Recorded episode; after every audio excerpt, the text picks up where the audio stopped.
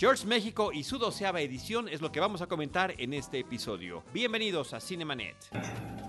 El cine se ve, pero también se escucha.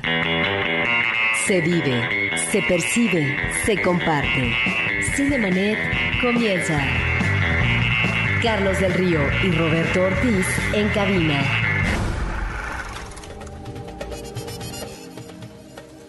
www.cinemanet.com.mx es nuestro portal, es un espacio dedicado al mundo cinematográfico. Yo soy Carlos del Río y a nombre de Paulina Villavicencio, nuestra productora, y de Uriel eh, Valdés, les doy la más cordial bienvenida desde Anchor Sound y saludo por supuesto a Roberto Ortiz. Pues con el gusto de tener eh, un visitante conocido desde hace muchos años, que es un hombre de cine y que nos va a hablar ahora de un festival importante.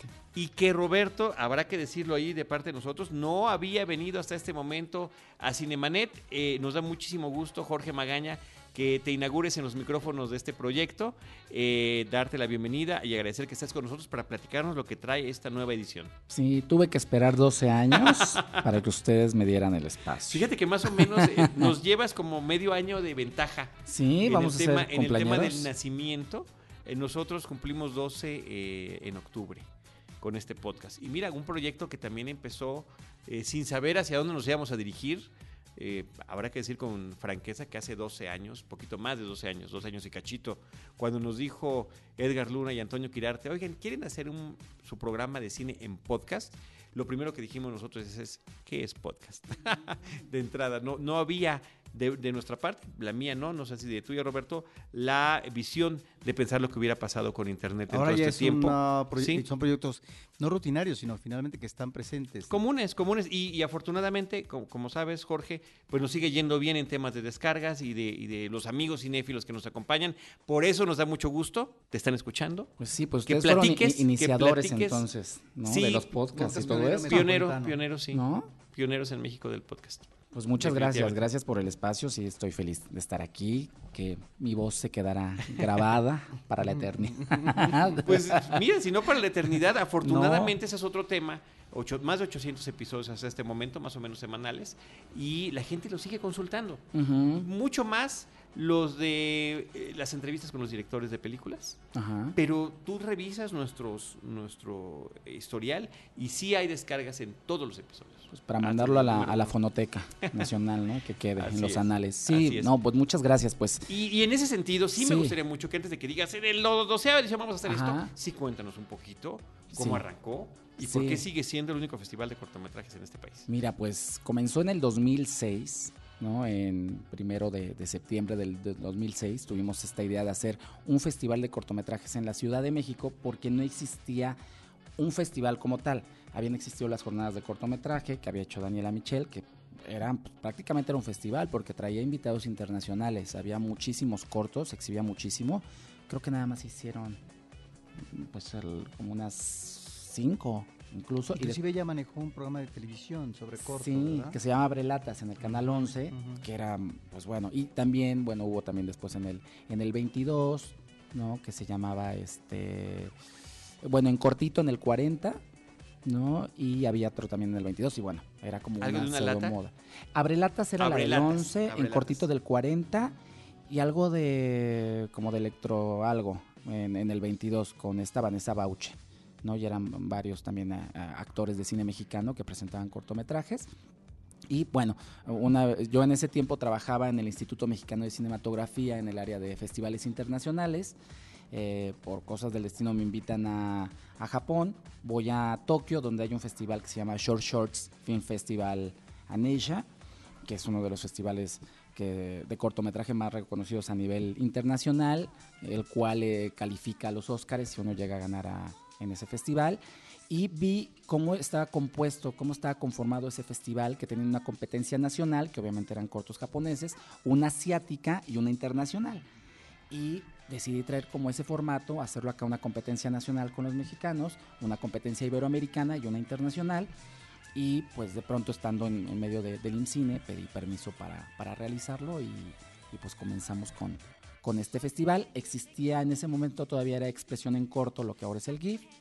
Este, pues bueno, GIF evolucionó y metió largometrajes y documentales de largometraje y dejó de cierta manera a un lado el, el, corto, con el origen que, que había este, tenido Sarah Hawk. Y pues nosotros ahora somos ahorita el único festival dedicado exclusivamente al cortometraje nacional. Y así se llamó al principio, Short Shorts. Sí, bueno, el nombre era adaptado, era Short Shorts Film Festival México. ¿no? Querían los japoneses que le pusiéramos Short Short Film Festival en Asia, en México, y, pero no. Queríamos que fuera algo que identificara más y fue Short Shorts Film Festival México, ¿no? La gente lo redujo y le llamaba Short Shorts. Mucha gente le sigue diciendo Short Shorts. ¿no? Porque sí, totalmente. cerca de 10, años. Sí, posicionado. En la décima edición decidimos cambiar el nombre a Shorts México, reducirlo más y posicionarlo de esa manera. Y, pero siempre ha sido el, sobrenombre o el subnombre Festival Internacional de Cortometrajes de México. Como Ahora, ¿cómo observas eh, la transformación que ha tenido este festival? Eh, porque finalmente tiene una trayectoria todo festival de cine. Este es un festival específico, diferente, que nos remite al, cortometraje, ¿no? que además es uh, el cortometraje, pues uh, un tipo de cine que lamentablemente no tiene una, ya no digamos distribución, una exhibición en las uh, pantallas grandes, porque finalmente lo que vemos en el cine comercial, inclusive en los circuitos alternativos, pues son si acaso medios, pero sobre todo largometrajes, ¿no? Y el ah, cortometraje realmente eh, hay ahí una asignatura pendiente, tan solo en las producciones del Instituto Mexicano de Cinematografía que muchos de sus cortos quedan no enlatados, pero diríamos, porque no es un problema de censura, pero que no tienen circuitos de exhibición. ¿Cómo ha sido la evolución y los apoyos um, de short de este festival, tanto internos como externos? Pues bueno, ha sido, hemos visto como, como una evolución, obviamente, con las nuevas tecnologías ya hay más gente que hace cortometrajes.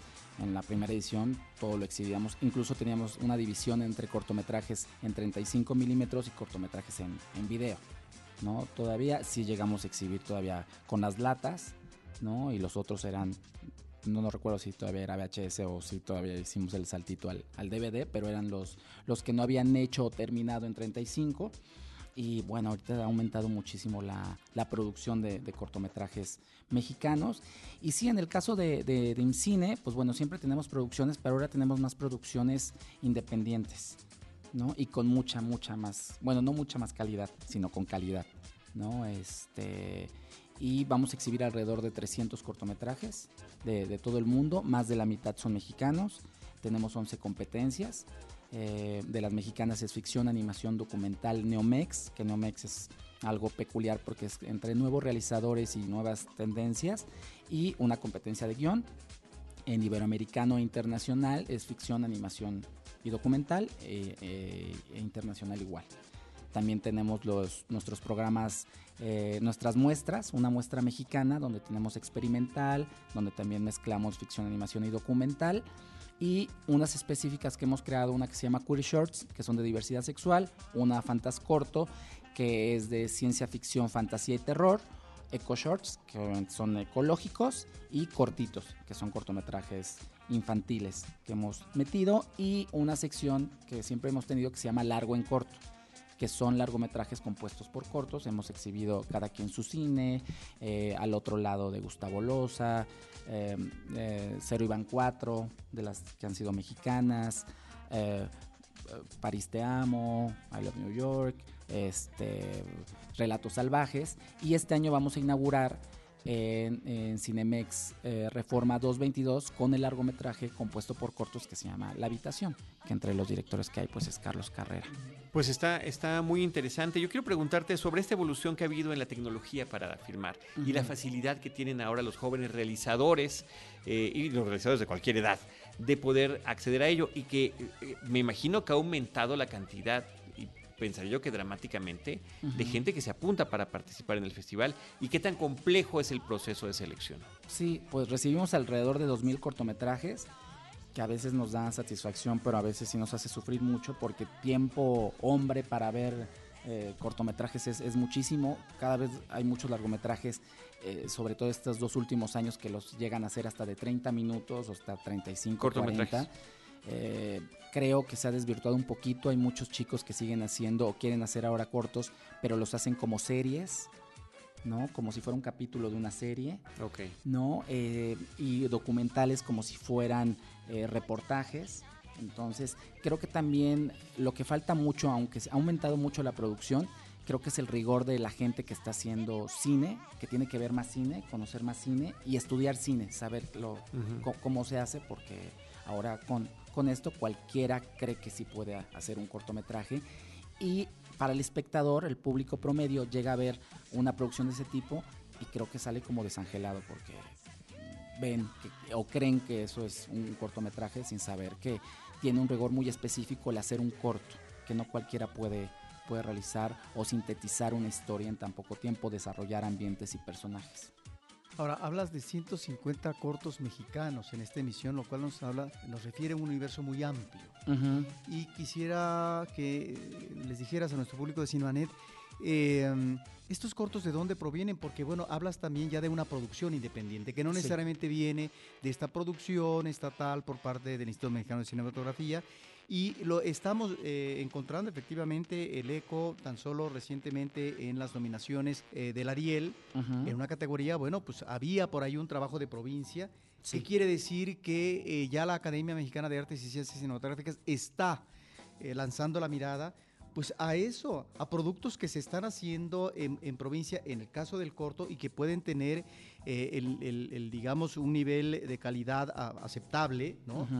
Y que ahí está ya la consideración ¿No? Y tú nos estás hablando de cine también independiente, por lo tanto, encontramos en ese universo de 150 cortos seguramente la producción y estos cortos que provienen seguramente de, muchas partes, algunos de ellos supongo también de las academias, ¿no? Sí, efectivamente. En el caso de los mexicanos, este año, bueno, eh, los Arieles ganó un chico de Colima y los otros dos fueron de Jalisco. Y, ninguna de esas producciones pertenece a cine. Tuvo un pequeño apoyo quizá la, animación, pero las otras son totalmente independientes. Y ha crecido muchísimo. Hemos recibido muchos trabajos de la, de la gente de Nuevo León, de la gente de Veracruz, de la gente de Puebla, y de Tampico hay mucho talento al interior de la República que está haciendo mucho cine y que aparte lo está haciendo bien. Entonces, para nosotros es muy satisfactorio que no solamente las producciones sean del Instituto Mexicano de Cinematografía, del Cueco, del CCC. Exacto. O algunas de la Ibero, que había, ¿no? Ahora ya hay muchas más también escuelas de cine, ¿no? Que, que, han, que han nacido y que han hecho y que tienen muy buenos maestros y hemos visto precisamente esa parte de, producción que, ha crecido. Y en estos 2000 que nosotros recibimos, pues efectivamente es más fácil someterlo a los festivales, porque antes les costaba enviar su VHS o su DVD, aunque sea a nivel local o nacional o más internacional, que sale ya muy caro estos envíos, y ahora simplemente con un clic, porque ya tienen arriba sus, sus cortos y uno ya los puede visionar, entonces eso aumenta la, manera de estar presentes en festivales y nosotros poder ver más de, otras partes del mundo y del interior de la República. Y en lo que se refiere a directores eh, de cine consolidados, que ya tienen una trayectoria, que ya tienen largometrajes y que siguen incursionando en cortos, también se están inscribiendo aquí en Shorts. Sí, efectivamente. los casos que bueno que tengo ahorita en, en mente, pues es gente como Alonso Ruiz Palacios, que ya tiene su largometraje, pero que güeros, pero va a estar con, con Verde, con el corto de, Verde, o cineastas como Julián Hernández, que hicieron eh, uno que están participando ahorita en festivales como el de Monterrey y de Mérida, con lo que se llama Causos Corrientes, para un cuadro clínico, o Roberto Fiesco. Entonces hay mucha gente que sigue, o estas, eh, como esta película de la habitación que se aventaron a hacerla en conjunto con, grandes directores y, vamos a presentar, vamos a como a reestrenar una película donde participa una cineasta mexicana que se llama Sofía Carrillo que hizo la animación de un largometraje que se llama XX, que son cuatro cortometrajes de terror y una que abanderó Guillermo Arriaga que se llama Hablando con Dioses, que también Costurica hizo un corto y varios directores de todo el mundo.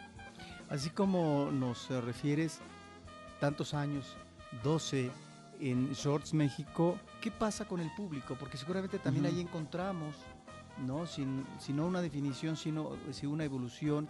Es decir, ¿cómo, cómo ve el público, cómo disfruta, cómo eh, se vincula el público en el festival, en el marco del festival, ante cortometrajes.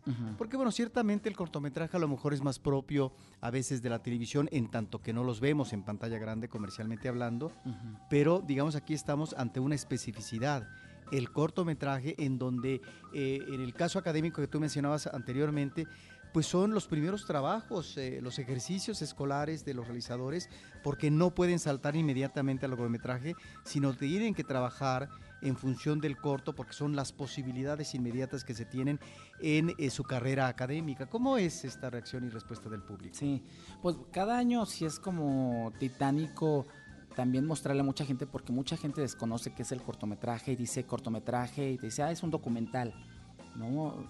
Lo remite o antes a los avances de películas, hace muchos años. Inclusive los cortos. Los cortos, ¿no? Ya van a empezar los cortos. Y eran pues, los avances, los trailers de las cintas. Sí, entonces, pero sabemos que, la gente cuando ha visto los cortos tratamos de hacer programas que sean muy atractivos, tratamos de ser un festival que sí tenga mucha diversidad, no eh, encasillarnos de ser un festival con una línea que sean puras películas minimalistas contemplativas y de autor, ¿no?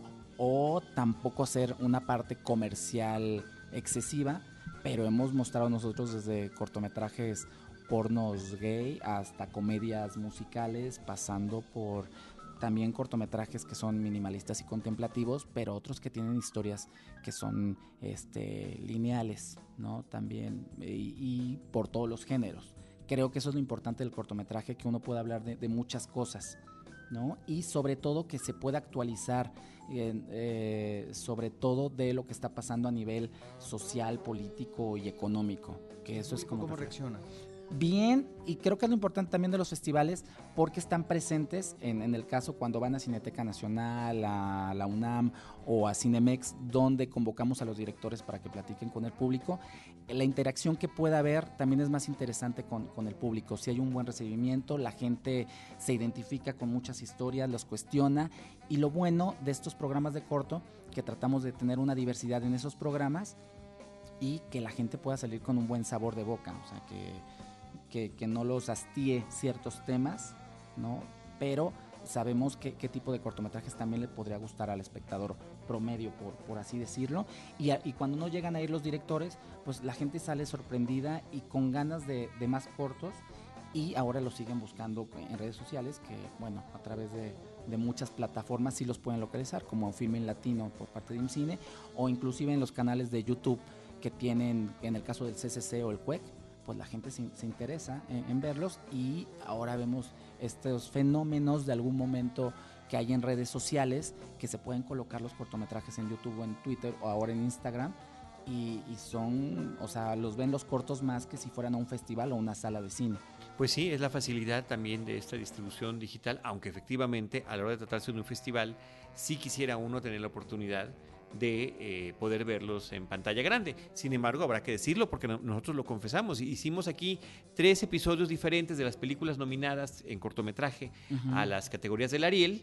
Eh, y los vimos o en el o, en la televisión donde se exhibieron o también a través de Filming Latino, ¿no? Y hacemos la invitación a la, gente que nos escucha para que pudieran verlos y darnos las opiniones antes incluso de la ceremonia, ¿no? Sí, pero es muy, muy complicado. Eh, supongamos en el caso de, Shorts, en, coordinación con la academia, tratamos de hacer unos ciclos donde presentemos precisamente todos los cortos que están nominados y que se van en pantalla grande. ¿no? Que, es, que, es, lo importante y que vayan los directores y que la gente pueda eh, platicar con ellos.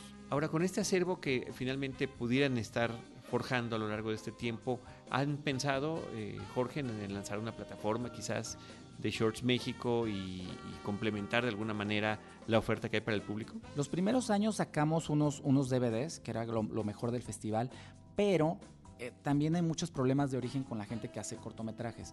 ¿Por qué? Porque al ser, creo que los maestros o las escuelas no les enseñan a hacer cine bien, o sea, y por eso vemos largometrajes con esas consecuencias.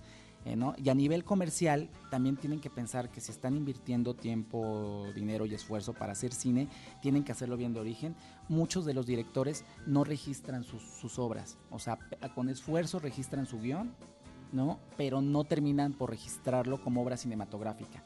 Entonces, uno como canal de distribución o de distribución o de exhibición no los puede mostrar porque ponen música de Madonna, de los Rolling Stones, entonces se queda ahí o a final de cuentas no hacen firmar contratos a todas las personas que están involucradas en la producción, desde el gaffer, el escenógrafo, el vestuarista, quien esté involucrado, todos tienen que firmar que cobraron o no cobraron o lo hicieron por amor, pero tiene que haber un documento donde ellos cedan los derechos de su trabajo y juntar todos esos documentos, presentarlo en de autor y ya es tu obra, o sea, ya te pertenece. No nada más porque tú lo escribiste, tú lo dijiste, ya es, tuyo. ya es tuyo, sino que tienes que pasar. Entonces, yo he tenido como los vínculos tanto para televisión este, abierta como privada de mostrar cortometrajes, pero si yo no les presento los documentos nos podemos meter en problemas legales.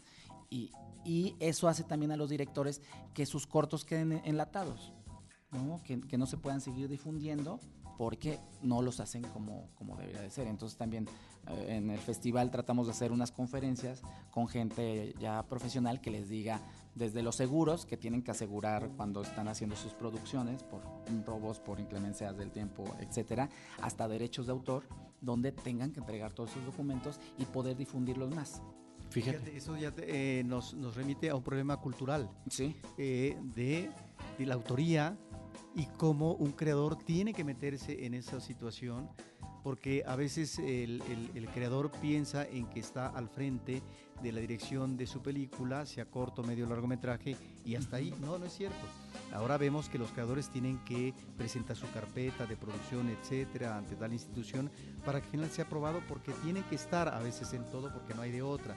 Y en ese sentido creo que ya hay un nivel no solamente de conciencia, sino también de, conservación en sus acervos de las escuelas de cine como CUE, como CCC, que ya están, digamos, em, teniendo desde hace algunos años eh, conservados eh, sus, eh, no solamente los largometrajes que hacen los egresados o los estudiantes de estas escuelas, sino también sus trabajos que normalmente son cortos, ¿no? Entonces en ese sentido sí ahí hay una evolución que a veces no es tan rápida y que bueno, nos estás dando un referente muy interesante porque efectivamente yo supongo que cuando hablas de este universo de 150 cortos en esta emisión, bueno, muchos de estos cortos efectivamente son producciones independientes y de provincia. Sí.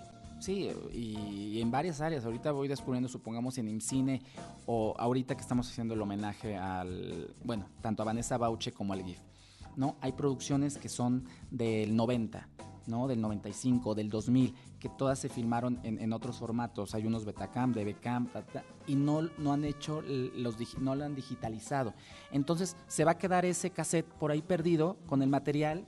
¿no? Este, dejemos de hablar de 35 para hacer un transfer, no están digitalizados, entonces no se pueden seguir mostrando, no se pueden subir a redes, no se pueden mandar a televisión, porque ahí está un cassette y ahorita... Se pueden perder.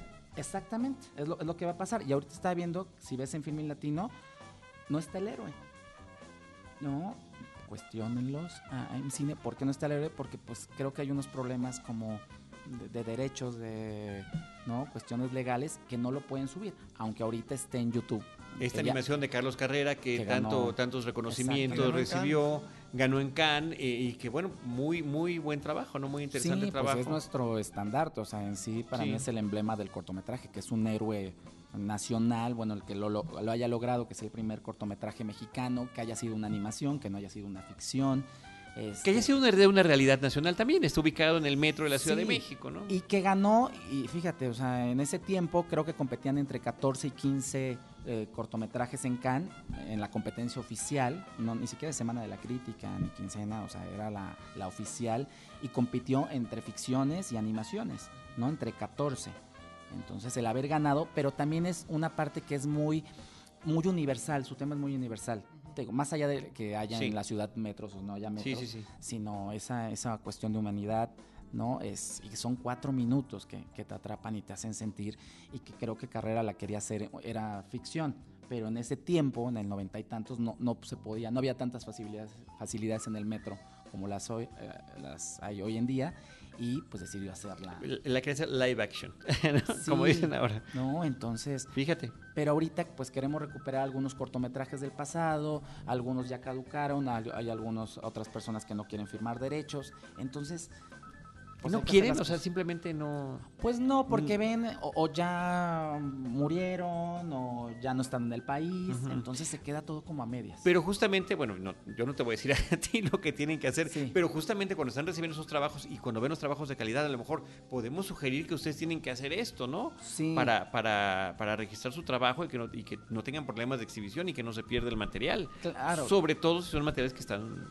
siendo sobresalientes. Sí, sí, sí, pues nosotros tratamos este, de darles y continuamente en redes sociales decir que lo registren, de hacer talleres eh, durante todo el año sobre derechos de autor.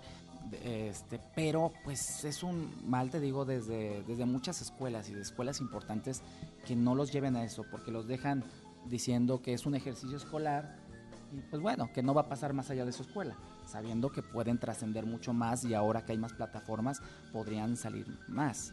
¿Qué va a pasar en esta emisión con respecto a los cortos eh, que vienen de fuera, de corte internacional? Sí, pues mira, eh, les decía que teníamos e-, estas, estas competencias. Vamos a ver muchos cortometrajes que han estado presentes en Cannes, en Locarno, en, Berlín, en Venecia. Eh, y obviamente muchos, muchos cortos nacionales. La gente va a ver un panorama internacional de, de lo que existe en el ámbito del cortometraje. Y pues bueno, eh, a través de estos programas especiales que, vamos a presentar, creo que va a ser muy satisfactorio para la gente que pueda, que pueda ver eso y acercarse. Al, corto. Shorts México se va a llevar a cabo del 6 al 13 de septiembre. Platícanos por favor las sedes y cómo se puede enterar el público de eh, la programación. ¿Cómo seleccionar y qué les recomiendas? Sí, pues mira, por eso dividimos en programas, está ficción, animación, documental, eh, los, los, programas especiales de fantasía, ciencia ficción, terror, este, diversidad sexual, infantiles. Entonces la gente sí, sí va a tener cómo ubicarse y saber si quiere saber de la cinematografía suiza, italiana, brasileña, lo, va a hacer, hacer remembranzas con los festivales, el Festival Español o el de Guanajuato. Entonces va, a tener mucho, obviamente toda la información va a estar en la página del festival que es www.shortsmexico.com y lo más actualizado y lo que va a estar al día pues van a ser las redes sociales, tanto en Twitter como en Facebook como Shorts México. Lo, van a, encontrar y también ver que vamos a tener una serie de conferencias en Cine Lido, todas las funciones son gratuitas, los únicos lugares donde se cobra es la, la UNAM, Cineteca Nacional y Cinemex y todos tienen precios este, especiales. ¿No? En el caso de Cineteca, pues los martes y miércoles, o lunes y martes es todos somos estudiantes, y eso. Este, y pues con la credencial de estudiante todos los días, los de profesor, INSEN, entonces eh, es un precio accesible. Eh, Cinemex va a dar un precio especial de, festival. Y bueno, en el caso de la UNAM, pues bueno, tendrá sus, sus promociones. Vamos a estar en 22 sedes en 16 delegaciones. Bueno, pues es que ahí está el tema también de poder elegir, ¿no? ¿Cuál es el, la sede? Cinemex, ¿qué cines va a tener? Nada más Cinemex, nos vamos a concentrar en uno eh, y va a ser eh, Reforma 222. Ahora vamos a probar. Bueno, es, eh, es muy importante ahorita que mencionas las 16 declaraciones porque la Ciudad de México ya es tan grande que la gente tiene que focalizar regional, geográficamente a dónde va a la sala de cine y tiene que pensar en la inmediatez geográfica. Sí. Es decir, es ya muy difícil de repente si tú vives en el sur trasladarte hasta el norte, hasta las antípodas, para poder tal, ver tal o cual película. Entonces el hecho de que ustedes consideraran esta cuestión de las delegaciones, bueno, pues finalmente hay una oferta en cada uno de estos espacios geográficos. Sí, vamos a estar desde la Biblioteca Vasconcelos al norte hasta el Centro Cultural Universitario de la UNAM y pues vamos a estar en los cinco faros del gobierno de la Ciudad de México, en el en, la, el Centro Cultural José Martí, ahí saliendo del metro, o sea, va a ser como muy accesible y todas esas son, son gratuitas. Va a haber presencia de los directores, de los actores, de los guionistas y, es eso, la interacción que va a haber durante toda una semana. La inauguración en redes sociales les vamos a dar la mecánica para que vayan a la inauguración, para que vayan a la clausura. El homenaje de Vanessa Bauche en Cineteca Nacional va a ser entrada gratuita y pues bueno, ya la, la gente ahora sí no va a tener pretexto de, no ver y invitarlos también en Filming Latino va a haber un canal especial sobre Shorts México de todos los cortometrajes o de los cortometrajes de IMCINE que han participado en Shorts. En ediciones previas. Sí, exactamente. En ediciones Desde la primera edición, desde el 2006 al 2011, va a haber un canal especial. Exceptuando las actuales, que serán exhibidas en estas series que nos están mencionando. ¿Y cómo le hacen ustedes para la logística, Jorge? Con, con, con, con, tantísimos espacios y ventanas. Sí, pues bueno, tenemos mucho apoyo precisamente de, de las sedes. En el caso de Cineteca Nacional, pues bueno, siempre ha sido como muy, este, el personal como muy eh, siempre nos, nos, ofrece, o sea, son profesionales, ¿no? En, cada uno de los lados. Y ahora también, ahora puede ser uno a través de un disco duro, un playlist y pasarlo, ni siquiera tenemos que hacer réplicas de, los DVDs o Blu-rays, ¿no? Este, o DCPs en algún caso, no todos los, los participantes llegan a tener un, DCP, sino nada más tienen su, su archivo. Y eh, pues tratamos de hacer también muchas copias para que lleguen hasta Milpa Alta, lleguen al Faro de, de Oriente, ¿no? A Tláhuac porque creemos que es, que es, importante que toda la gente conozca el cortometraje y que también en algún momento ah, les toque el cine y, los mueva de, alguna manera y hay mucha gente que ha comenzado a hacer cine por ver Muchas emociones en pocos minutos. Pues así le pusimos y pues creemos que eso sí es cierto, ¿no? Que es eh, el, cortometraje es lo, es lo, que te hace sentir en muy pocos minutos todo. sí, es un eslogan muy bonito. Eh, también, eh, bueno, reiterar, shortsmexico.com es el portal de la página, redes sociales que nos quieras mencionar. Arroba Shorts y en Facebook como Shorts México. Ahí van a encontrar toda, toda la información de nuestros 33 jurados, de las 22 sedes y de toda la, de la programación día a día de, lo que vamos a tener. Mm, ¿Algún comentario final sobre, pues, sobre este festival? Pues que se acerquen al, al, cortometraje. Son 12 años que, que llevamos haciendo esto con, con mucho esfuerzo, pero con muchas ganas y con muchas satisfacciones, que eso es lo que nos mantiene en el, en el festival y pues queremos de alguna manera seguir haciendo como un parteaguas del, cine, del cine nacional, del cine internacional, para que la gente lo vea, se involucre y sabemos que, les va a interesar, o sea, que les va a gustar mucho y van a ver lo último en el, eh, a nivel de cortometraje de todo el mundo. Perfecto.